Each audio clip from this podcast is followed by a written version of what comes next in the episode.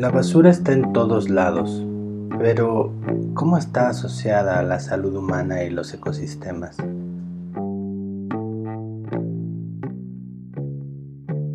Desperdicio, un podcast de basura.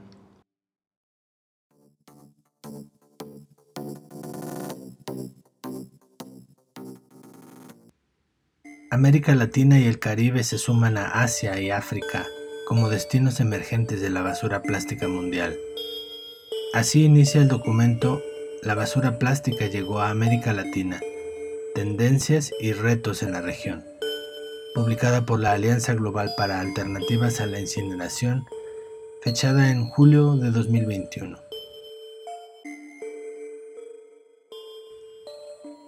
Si miramos a nuestro alrededor, especialmente en un espacio natural, podremos recordar que en todo momento la vida misma, en sus diversos procesos, transforman elementos en compuestos nuevos una y otra vez. Si lo vemos a nivel químico, dichos elementos tienden a asociarse con otros para balancearse y encontrar equilibrio, el equilibrio de los ciclos eternos. Esos elementos convertidos en otros compuestos, distintos a los que los originaron, se comportan como intermediarios que van enlazando ciclos a veces evidentes y otras veces salen de nuestro entendimiento por su magnificencia. ¿Qué decir de la dinámica de captura de carbón en las rocas y océanos o en los glaciares? La asimilación de los árboles muertos con la participación del reino fungi y la degradación de la lignina. Justamente en esa dinámica planetaria, con sucesos calibrados no pareciera haber subproductos innecesarios o indeseables. Todo vuelve y para todo hay un proceso de reintegración y reconversión, de vuelta al mismo ciclo o a otro.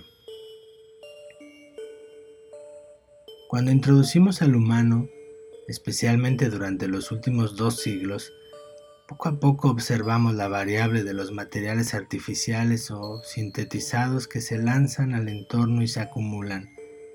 Por su proximidad a los individuos y las consecuencias negativas en el ámbito local, regional e incluso a escala global, con timidez emerge la atención hacia esos subproductos innecesarios e indeseables, los residuos.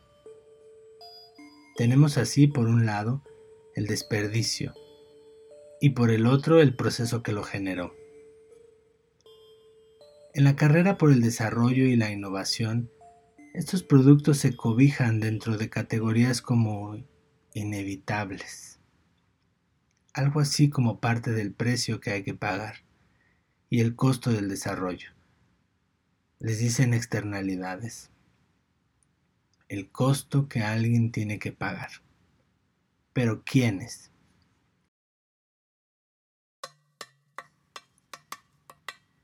Los residuos, cada vez más complejos en composición, ejercen resistencia a la degradación en manos de los procesos existentes de estabilización y equilibrio con los que la naturaleza cuenta, razón por la cual comienzan a acumularse, especialmente porque esos residuos se siguen generando a velocidades importantes. El plástico hoy en día es un material que resuena cuando se habla del problema de la basura y no es para menos ya que son materiales que nos han acompañado por décadas y se han hecho compañeros de nuestra vida diaria, con aplicaciones incluso imposibles de alcanzar con otros materiales hasta ahora son objeto de cuestionamientos y no es para menos ya que en este momento se nota su presencia en todos lados, incluso en los océanos que parecía ser un espacio inmenso, imposible de alterar.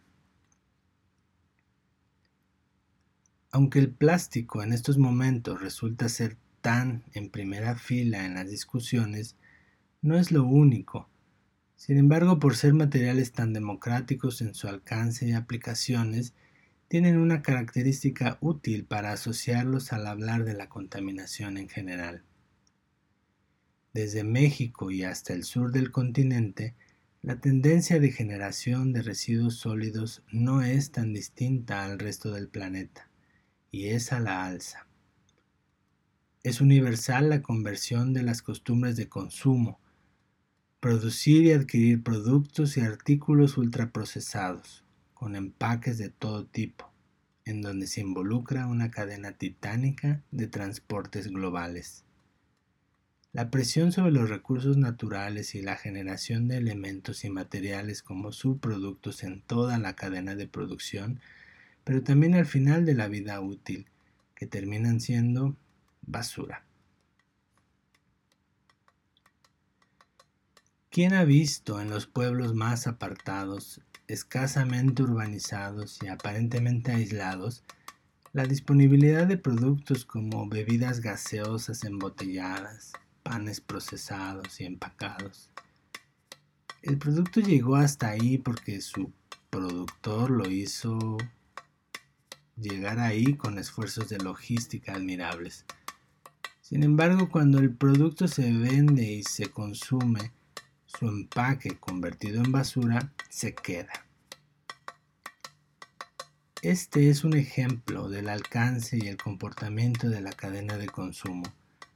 ¿Acaso esa comunidad tiene en marcha algún sistema de gestión? ¿Acaso se conoce dónde terminan los residuos?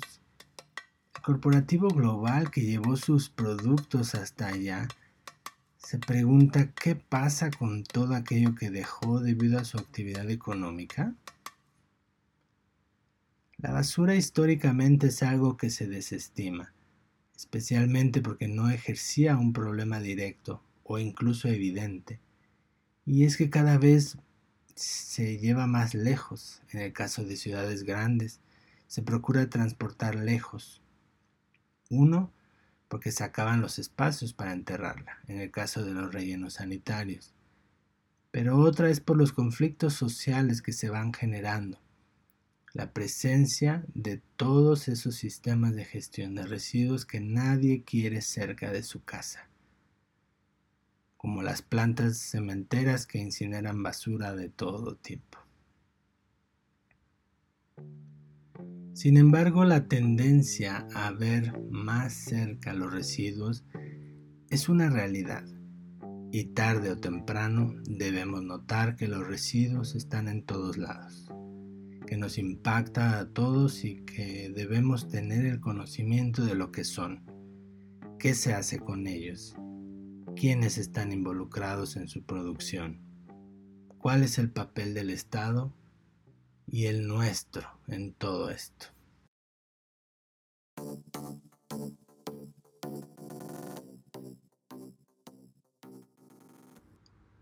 Regresemos entonces a las tendencias de nuestra región.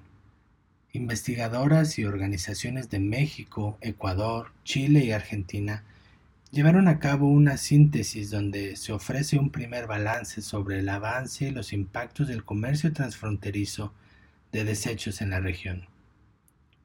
Resaltan los datos de las exportaciones de desechos plásticos desde los Estados Unidos hacia países del continente entre enero y agosto del 2020. México, 32.650 toneladas. El Salvador, 4.054 toneladas. Ecuador, 3.665 toneladas y otros 12 países de Latinoamérica, sumando así un total de 44.173 toneladas en este periodo. Con lo anterior y tratando de mantener los ojos puestos en las tendencias, es importante señalar que en los países de esta región paralelamente se han creado marcos legales que permiten la liberalización del mercado de los residuos escribiéndoles etiquetas de reciclaje y aprovechamiento como una bandera del desarrollo, una oportunidad inigualable. Todo para poder acoger la oleada de materiales que ya empezó a fluir a través de nuestras fronteras. No olvidemos, son desperdicio en otras latitudes. No olvidemos, China le cerró sus puertas a los residuos plásticos del resto del mundo y le siguieron otros países de Asia.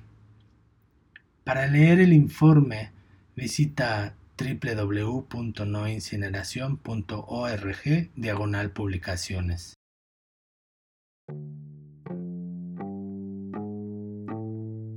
Desperdicio. Un podcast de basura.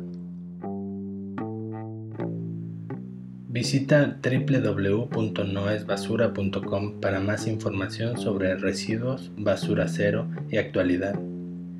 Conoce la campaña permanente contra la incineración de residuos en el sitio noincineración.org y comparte en redes sociales con el hashtag quemar basura mata.